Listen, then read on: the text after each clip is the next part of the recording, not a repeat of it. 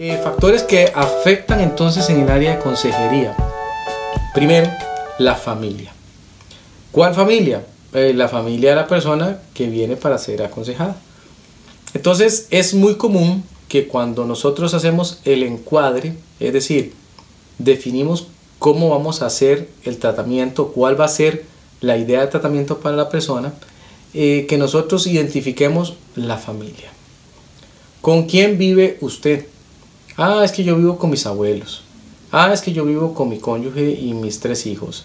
Ah, es que vivimos la familia más una hermana de mi esposa que se vino a quedar a la casa y porque ella está estudiando aquí en San José, entonces tal y tal cosa, ¿ok? Siempre es bueno preguntar qué, cómo está conformada la familia, qué tipo de relaciones hay en la familia, eh, qué demandas tiene la persona en esa familia. Eh, a veces no lo podemos preguntar directamente, pero podemos figurárnoslo, ¿verdad? Ah, mira, esta persona solo estudia. Ah, no, mira, esta persona estudia y trabaja. Eh, parte de los conflictos vienen porque no hace nada en la casa, etc. Esas dinámicas es importante eh, notarlas y no solo notarlas, anotarlas, porque en algún momento puede suceder que la dinámica que estamos viendo sea la causante del problema, aunque la misma persona no lo ve. Y por eso está eh, en problemas. Por ejemplo, el señor que dice, es que tomamos la decisión de traernos a la hermana de mi esposa, ¿verdad? Ella está terminando el quinto año y entonces ahora va a decidirse por una universidad y está aquí en, el centro, ¿verdad? Eh, la estamos ayudando a que busque la universidad. Pero, pero, he tenido muchos problemas con ella porque ella me cela mucho, me cela mucho con la hermana, yo le digo que no tiene por qué celarme, que, que la hermana, ¿verdad? jamás él se atrevería a nada, etcétera, etcétera. Entonces, usted inmediatamente analiza, bueno, si la hermana no estuviera en la casa, la situación de la relación matrimonial sería diferente, es innegable. Ahora, ¿habrá alguna posibilidad alternativa para la hermana para no tener que quedarse justo en esa casa? Bueno, quizás ese análisis inicial ya sea la solución y sea, mira, sí es cierto, vos sabes que no lo había pensado y nosotros la verdad es que ella tiene otra hermana que vive hasta vive más cerca de la universidad, tal vez pudiera quedarse, etcétera, etcétera, etcétera. Entonces, es muy importante. Ahora, ¿qué es lo contrario? Lo contrario es que usted quiera complicarla. No, no, no, no, yo, yo sé que yo tengo problemas de celos, pero no importa, no importa. O sea, eh, yo me voy a acostumbrar deme, un tiempo y más bien estoy aquí para acostumbrarme a no ser tan celosa, por ejemplo. Entonces te tiene que analizar y decir, bueno, no, es que tal vez no tendrías que acostumbrarte, sino más bien quizás dependiendo de la dinámica que exista con esa hermana, tal vez sea una excelente idea que no viva más en la casa. Eh, es una pregunta infaltable, tiene que estar allí dentro de las preguntas que usted hace y dentro de los factores que pueden estropearle también el proceso. Eh, cuando hay sorpresas. Y la persona dice, ya no, ya no vuelvo más a, la consejería. ¿Y por qué no vuelve más? Ah, es que tuve un problema con un primo que vive aquí en la casa. Eh, en serio, mira, yo no sabía que había un primo que vivía en la casa. Hasta ahora me entero. Ah, ok. Eso sucedió justamente como una circunstancia que yo no pregunté y que tal vez pude haber manejado eh, diferente. Quiero mostrarle algo en Génesis para que usted vea a qué me refiero, este, qué pasaba aquí. Génesis 37, 2. Esta es la historia de la familia de Jacob. José, siendo de edad de 17 años, apacentaba las ovejas con sus hermanos, y el joven estaba con los hijos de Bilja y con los hijos de Silpa, mujeres de su padre, e informaba a José a su padre la mala fama de ellos. Eh, la dinámica de la familia de Jacob era una dinámica súper nociva, ¿verdad? O sea, yo no hay otra, otra forma de presentarlo, ¿verdad? O sea, ese hombre estaba casado con cuatro mujeres diferentes, bueno, no casado, estaba con cuatro mujeres diferentes, con hijos de, de las cuatro, ¿verdad? Y, y, bueno, se había armado una clase de, bueno, de problemas intrafamiliares muy terribles, pero muy terribles. Y aquí la Biblia nos permite ver que la relación no era una relación buena. Imaginémonos si José hubiera llegado a consejería habría sido importante para el consejero conocer las dinámicas de poder, las dinámicas de conflicto que había entre sus hermanos, las señoras y aún su mismo papá? Pues claro, claro que sí. Hubiera ayudado demasiado conocer esos eh, detalles. Por eso la gente normalmente no va a contar las cosas que tienen que ver con su familia eh, en una forma natural, sino que nosotros tenemos que guiarles, tenemos que ayudarles, motivarles a que nos cuenten un poquito cómo es que va la situación, cómo es que se está dando el, el, relacionamiento, eh, problemas. Por ejemplo, a veces son problemas temporales. Eh, es que mi abuela está viviendo con nosotros desde hace un mes porque se enfermó y, y, mientras tú eres enferma tiene que quedarse en la casa. Ah, bueno, entonces está viviendo la abuela acá y el joven le dio su, su cuarto a la abuela y ahora está durmiendo con su hermano y está enojado por esto. Entonces uno empieza a entender algunas cosas que pueden pasar producto de la dinámica que ellos mismos le cuentan. Entonces, lo importante otra vez es que yo no vaya a desestimar el preguntar y que de repente lo deje pasar como si nada. Vamos con la siguiente. Número dos, la primera es la familia, es el primer factor en consejería que puede afectar una consejería. El segundo es la crianza. la crianza. ¿Qué tipos de dinámicas, límites, concesiones y concepciones se dan en ese hogar. Si por ejemplo eh, se trata de un matrimonio que viene a hablarnos de eh, su hijo y este hijo eh, ya está cumpliendo 10 años y ellos manifiestan que este hijo se ha vuelto rebelde. Es un hijo rebelde, ya no hace caso, por todo se queja, este, desobedece abiertamente, y hace otro montón de cosas más. Y de repente nosotros posiblemente haríamos lo mismo que hacemos siempre cuando se habla de un joven. Tal vez diríamos, ah, bueno, es producto de la edad. Es producto de que está cambiando de una edad a otra. Está madurando. Eh, ya quiere cierta independencia. Y todas esas cosas son ciertas. No, no, no hay ninguna mentira en ella.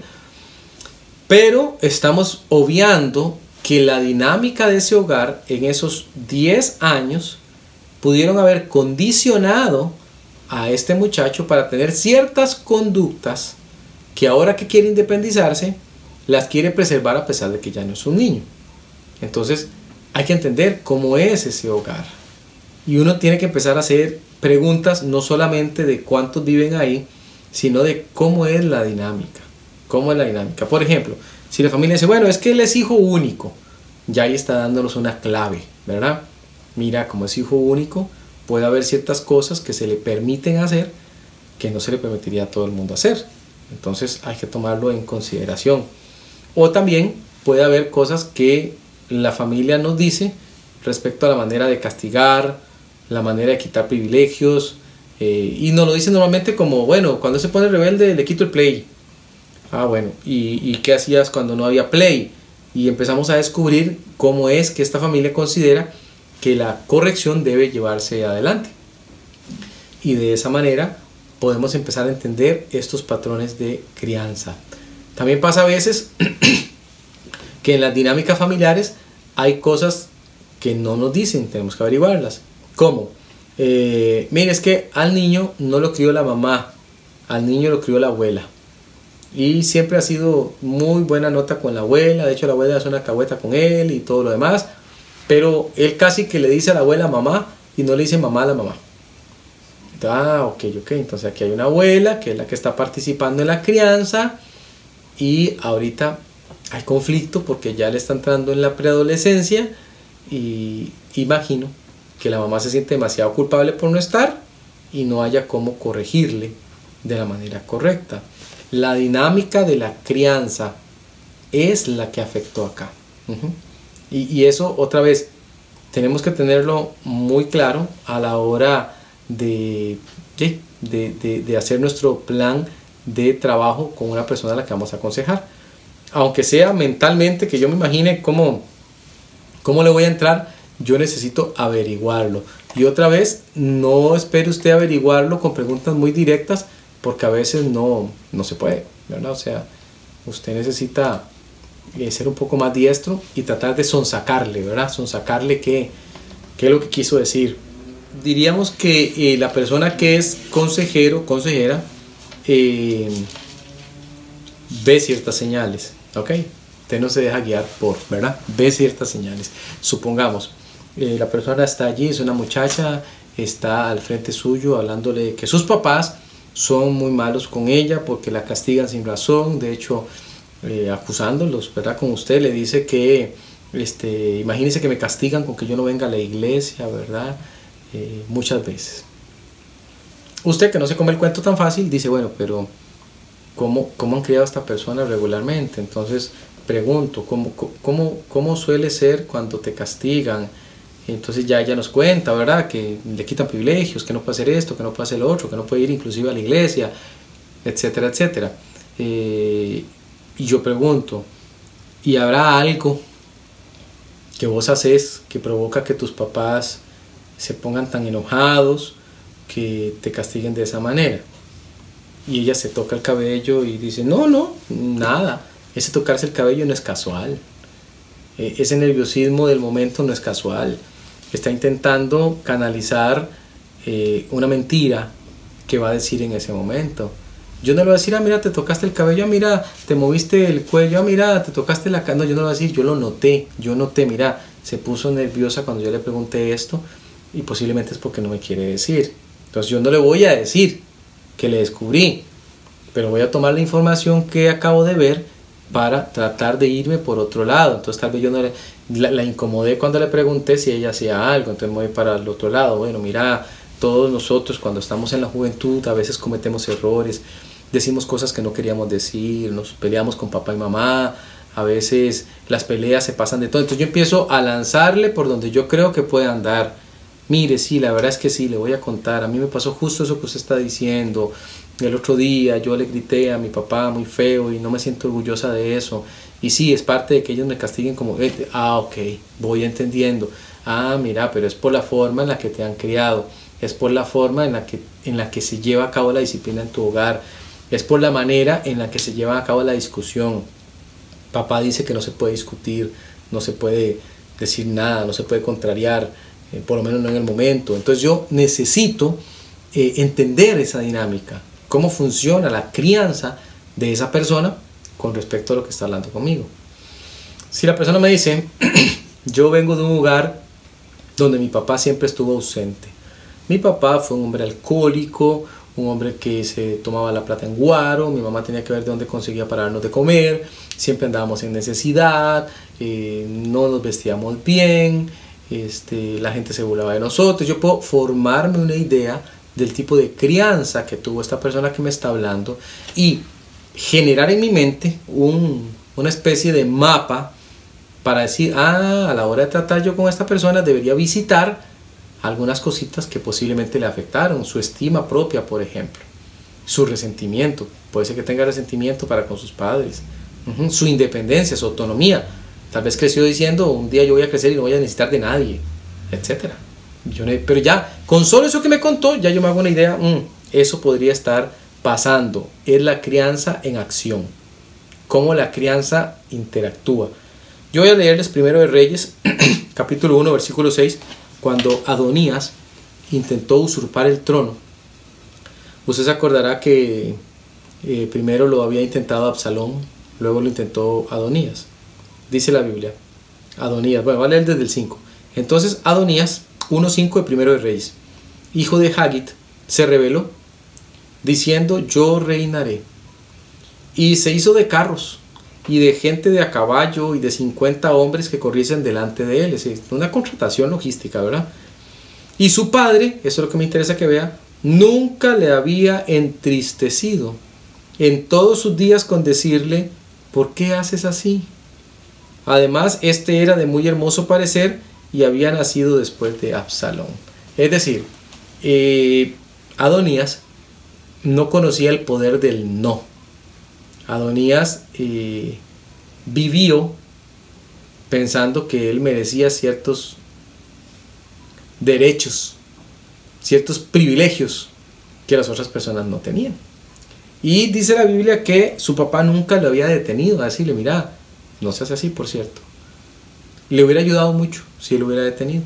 Quizás le hubiera ayudado a no morir porque esto le trajo la muerte después. Vamos con el siguiente.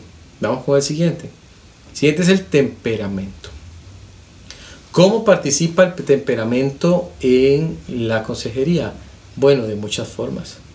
Si yo logro detectar que la persona que está viniendo a hablarme es una persona, por ejemplo, emocional, una persona que, ah, mira, vino porque en el mensaje de hoy se habló acerca de la pereza, y entonces como yo el mensaje de la pereza y como es una persona sumamente perezosa, ociosa, no le gusta hacer nada, se sintió aludida, el Espíritu Santo le ha tocado y ahora viene porque dice, no, vea, yo descubrí que yo soy una persona tan perezosa que yo me pierdo oportunidades de servir a Dios y, estoy harto de eso, yo no quiero seguir viviendo así, yo quiero que usted me ayude.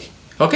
Entonces, ¿qué conozco yo ya de esa persona? Ya lo conozco, ya lo conozco, ya yo lo acabo de decir, ¿verdad? Esa persona de la iglesia tal vez, yo no, esa persona siempre dice que va a hacer, siempre se compromete, nunca hace nada, nunca aparece. Entonces, usted dice, no, si de verdad yo quiero ayudar a esta persona, no lo puedo hacer ajeno al hecho de que soy una gran persona irresponsabilísima. Entonces, yo tengo que tratar con esa persona, con su temperamento, con su forma, para ayudarle a darse cuenta de que el problema radica en su irresponsabilidad. Y presentarle de tal manera la solución que la persona triunfe. Ese es el reto. Entonces aquí usted tiene que tener mucho cuidado. Porque normalmente uno dice, Jay, no, yo ya le dije. Ya yo le dije. Ya yo le advertí. Salado. Salado si lo quiere hacer. No, no, no, pero es que no funciona así. Por eso es que hay que tomar en cuenta el temperamento. Yo digo, mira, si yo le digo a esta persona lo que tiene que hacer, conociéndola como es, no, no va a aguantar lo que yo le voy a decir. Volvamos a la persona irresponsable. Y la persona está honestamente diciéndome que está compungida, que Dios tocó su corazón, que de verdad quiere cambiar. Nada de eso está, nada, nada de eso es imitado. Todo eso es real. La persona me está diciendo eso, yo, yo veo su dolor y yo para mis adentros digo, ay, qué torta, el problema con esta persona es su irresponsabilidad. El Señor le ha tocado y quiere cambiar. Bueno, venga, oremos para que usted cambie. No, esa no es la solución. La solución es más bien que yo diga, bueno, considerando el temperamento de esta persona, intentar hacer muchos cambios al mismo tiempo no va a funcionar.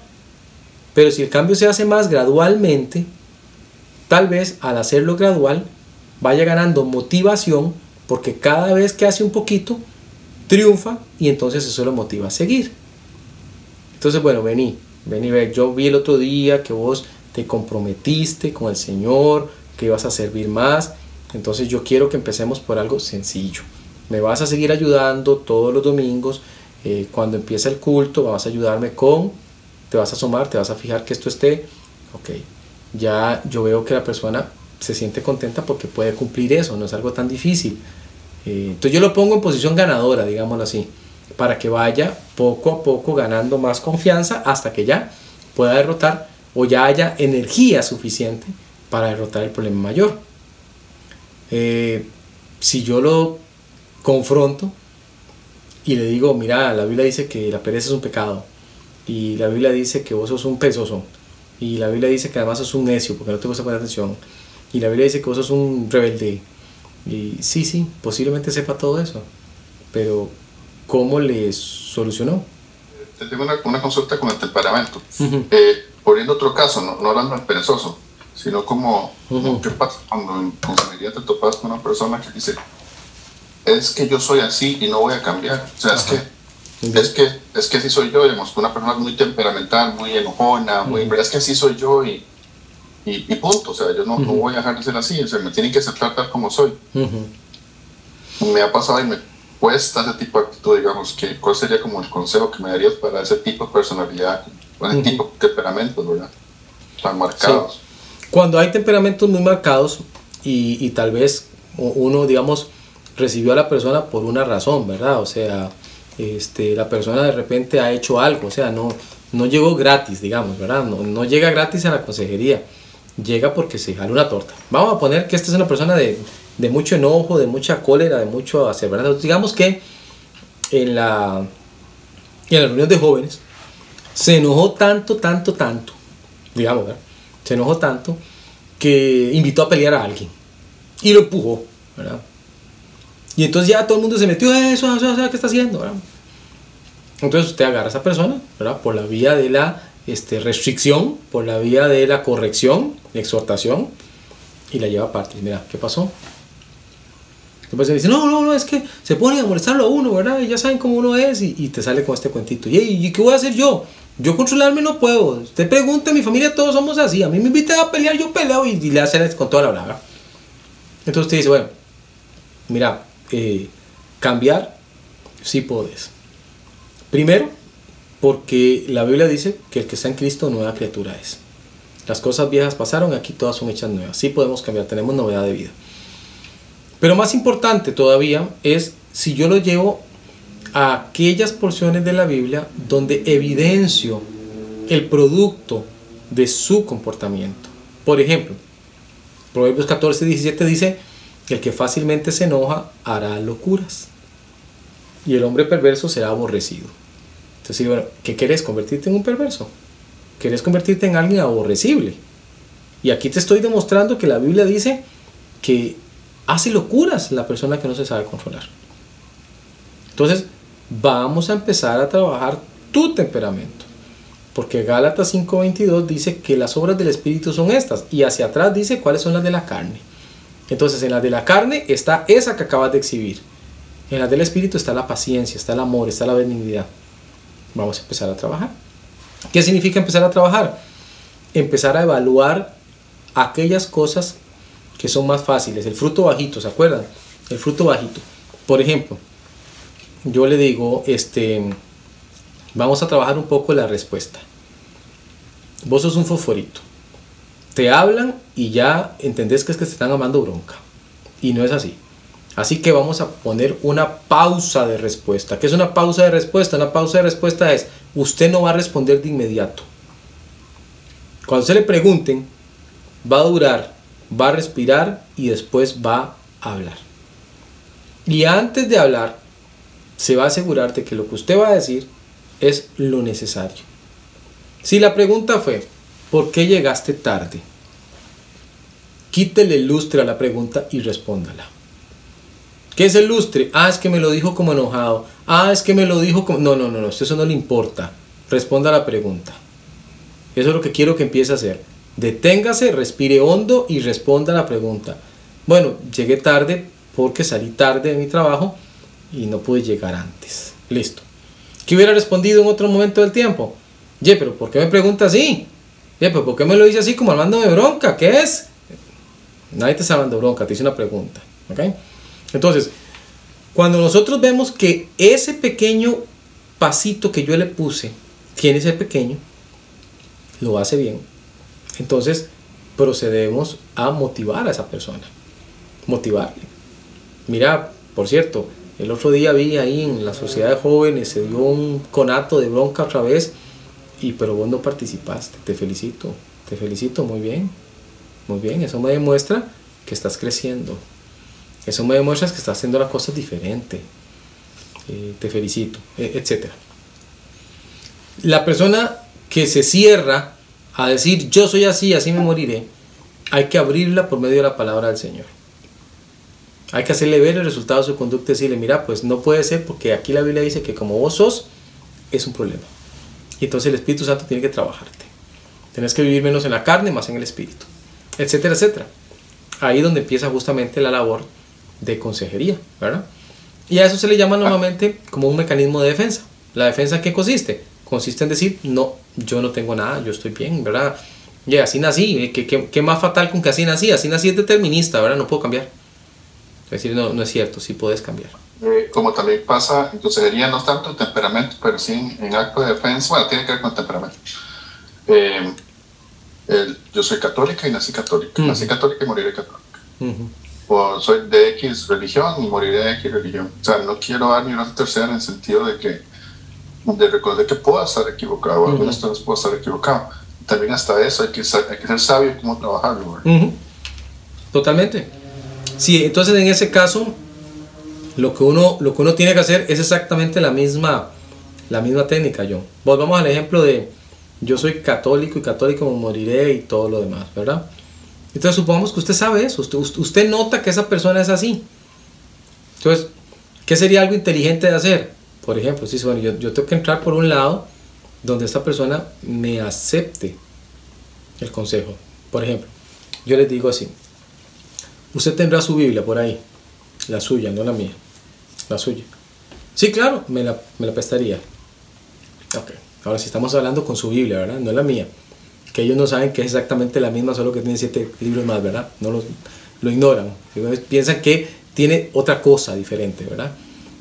Entonces yo agarro y, bueno, búsqueme ahí tal versículo, me lo puede leer.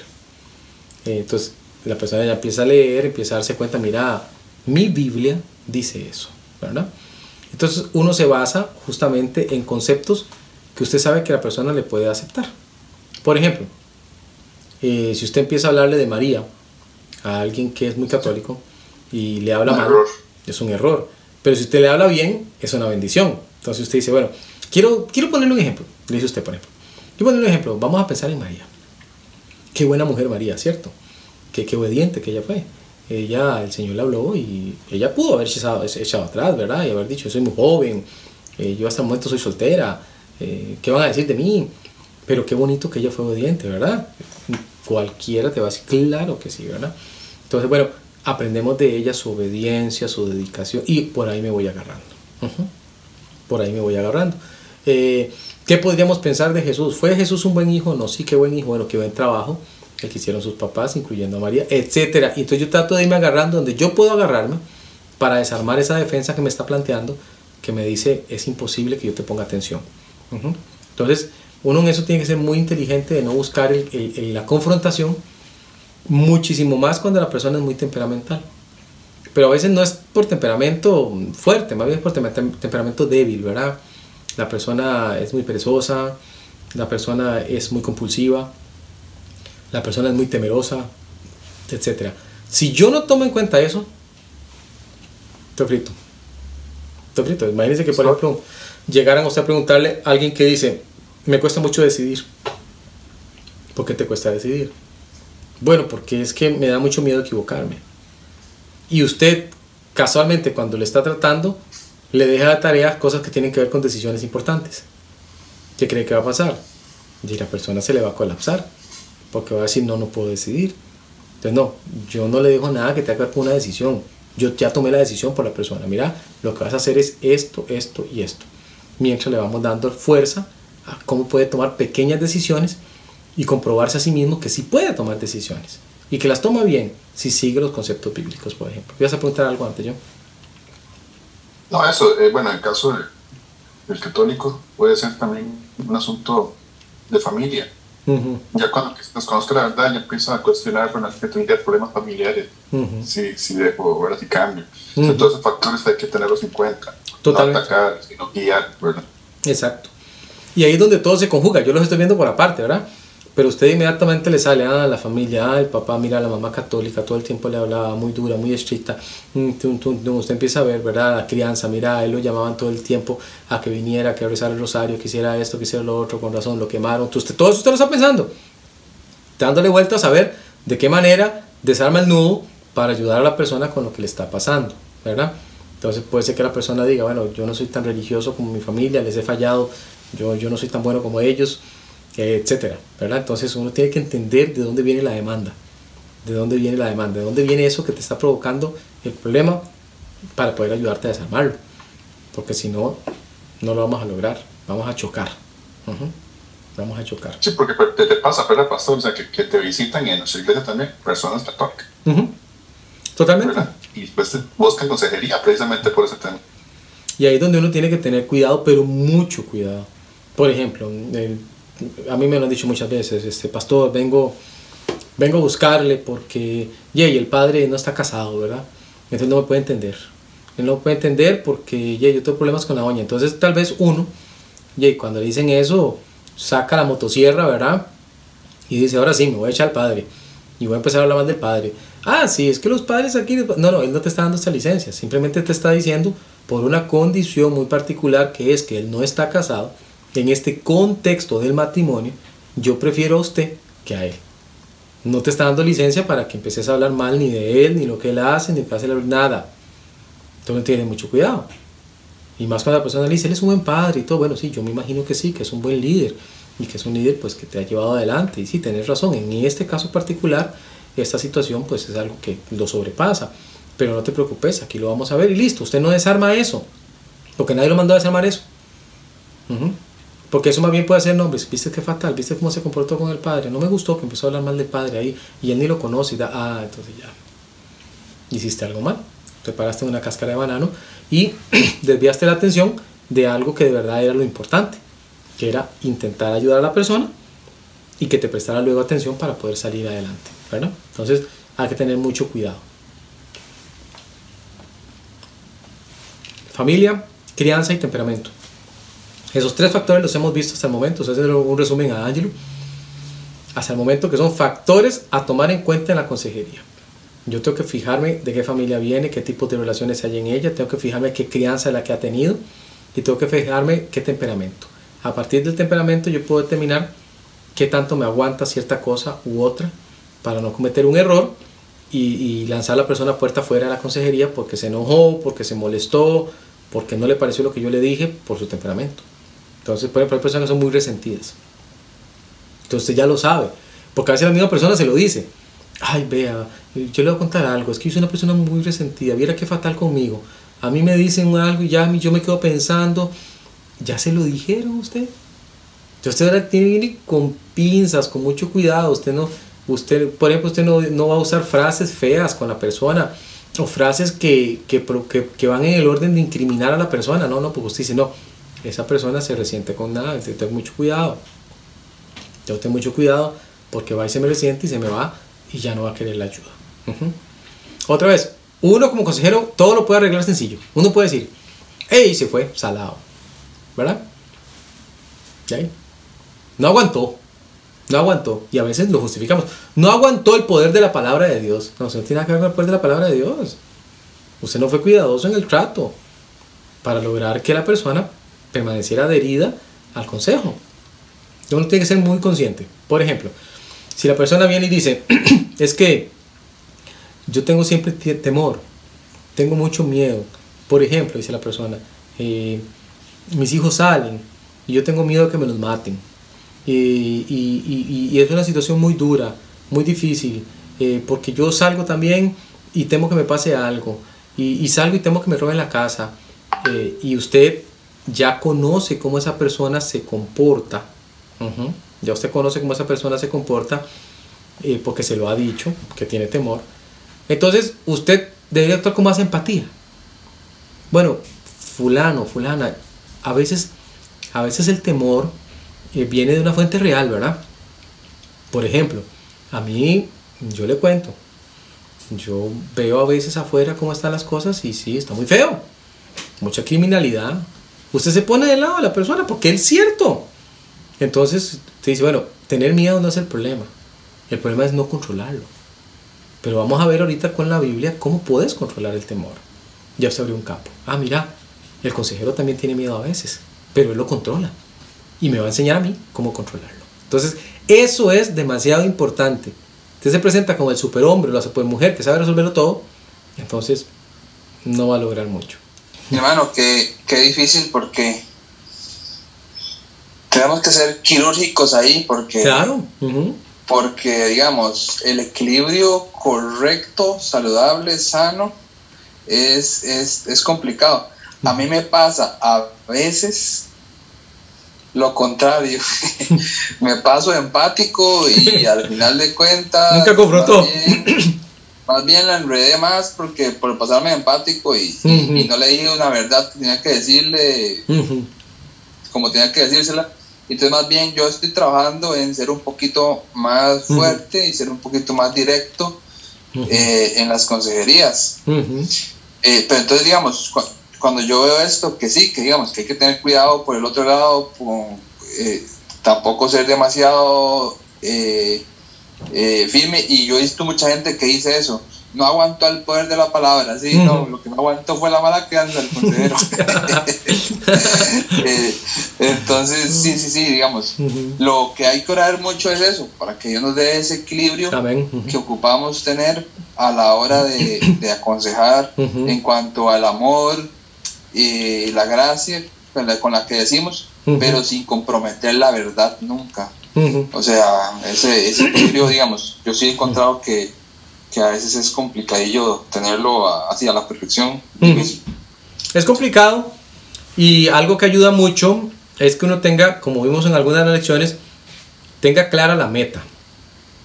Volvamos al ejemplo de la señora que tiene mucho miedo. ¿Cuál es mi meta? Ayudarla a que sepa afrontar las situaciones para que no le produzca tanto. Esa es mi meta.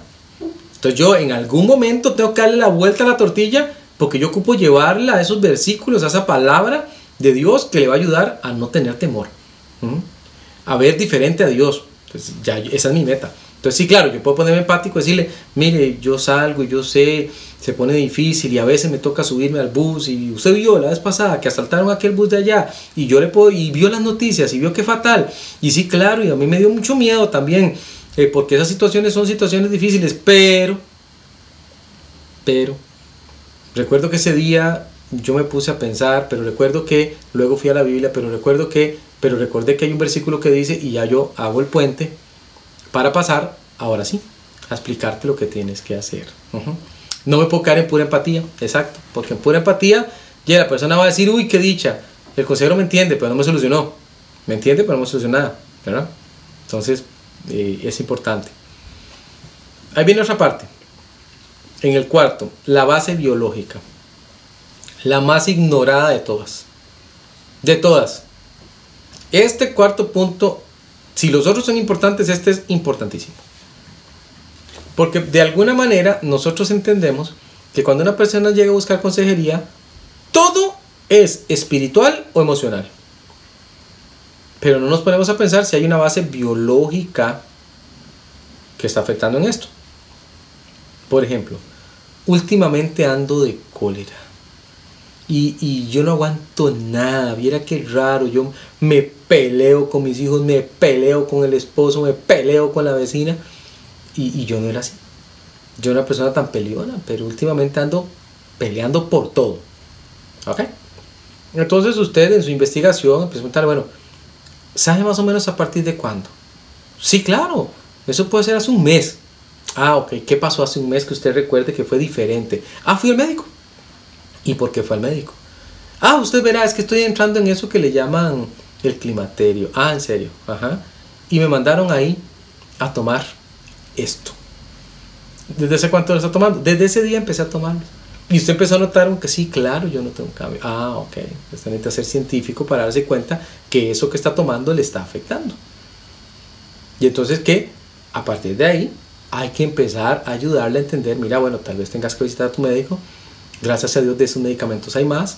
Tal vez te cambian la marca, tal vez te cambian la dosis, tal vez te la bajan. Coméntele al doctor que esto le está produciendo cambios humorales muy fuertes. Yo no, yo no hice esa pregunta, supongamos. Ahí ya, ahí ya solucioné, ¿verdad?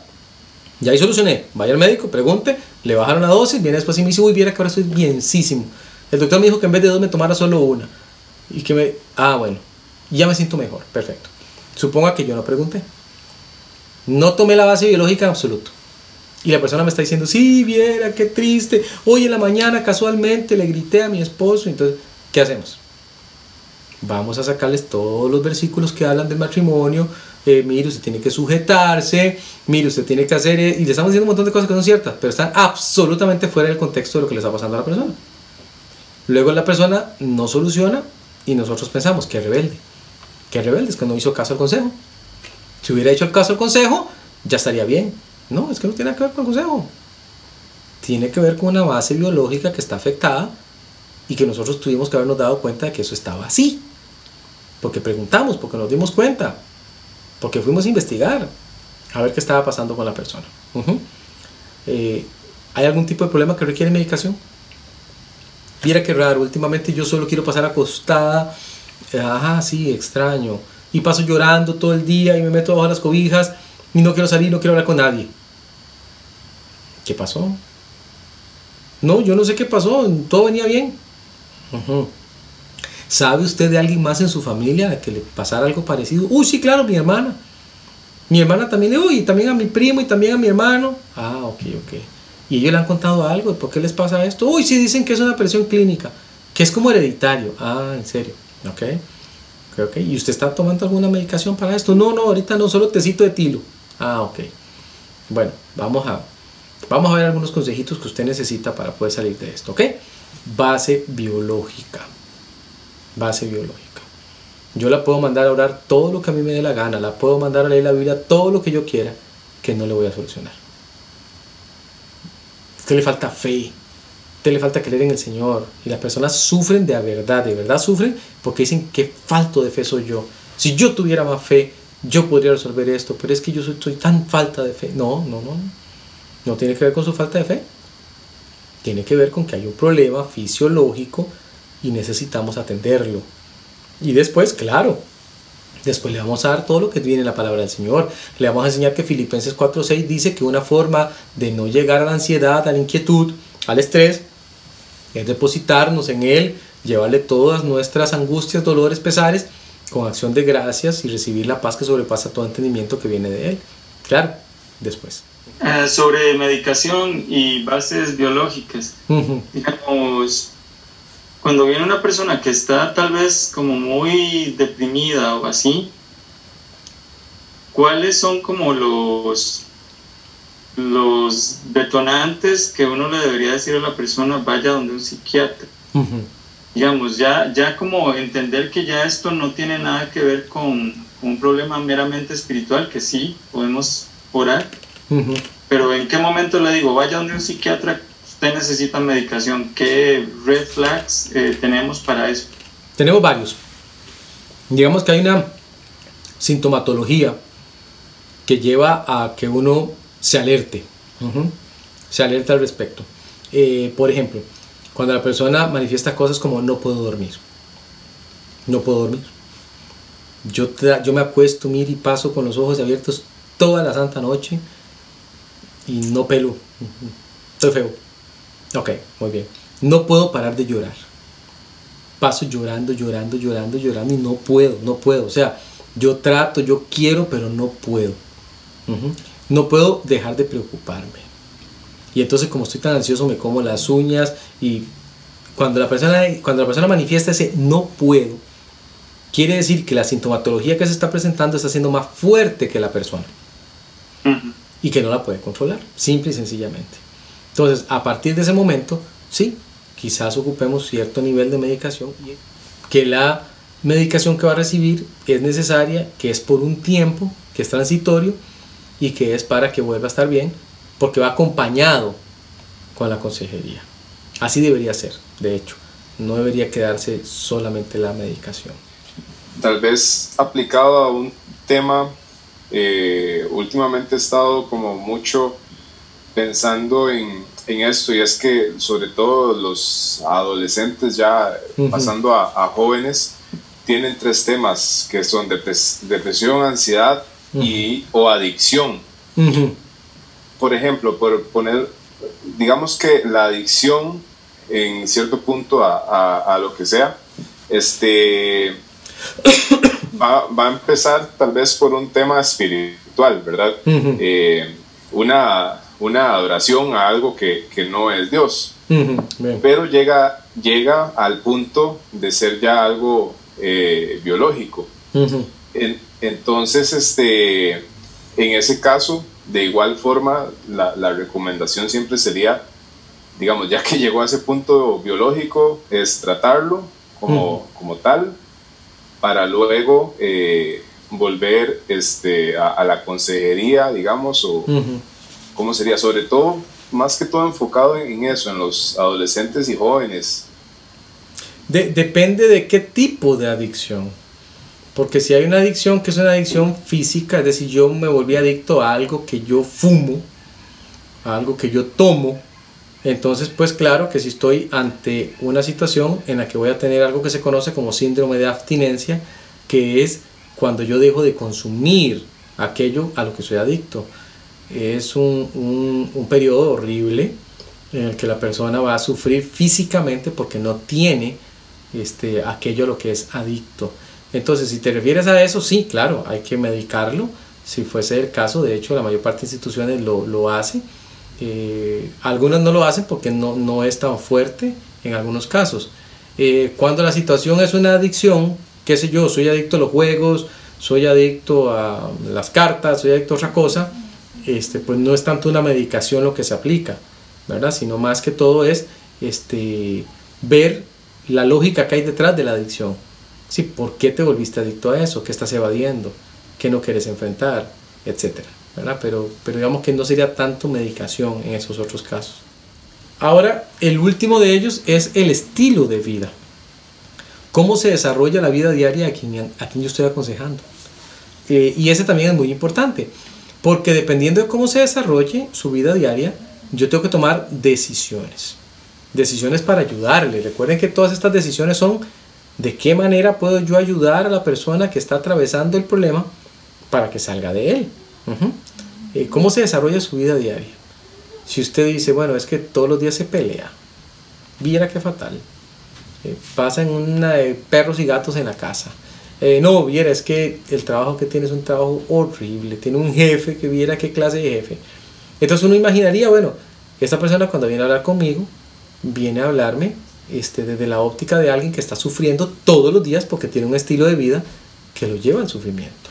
Entonces, yo no puedo darle el consejo aparte de el estilo de vida que está llevando. Entonces, es demasiado importante, pero demasiado.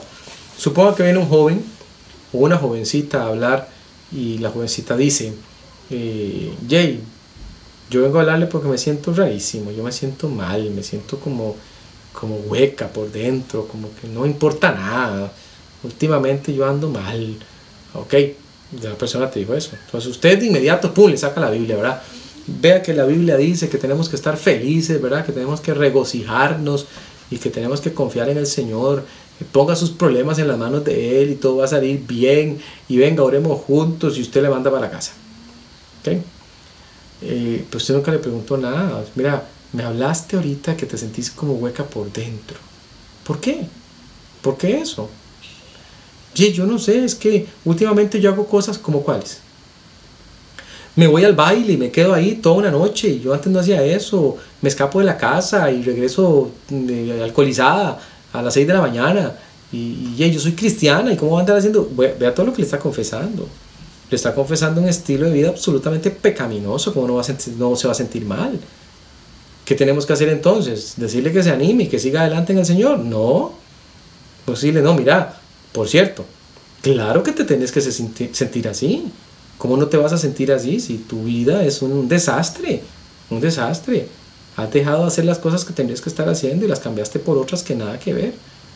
El estilo de vida está cambiándote y el desarrollo de ese cambio te está trayendo todos los problemas que estás teniendo ahorita.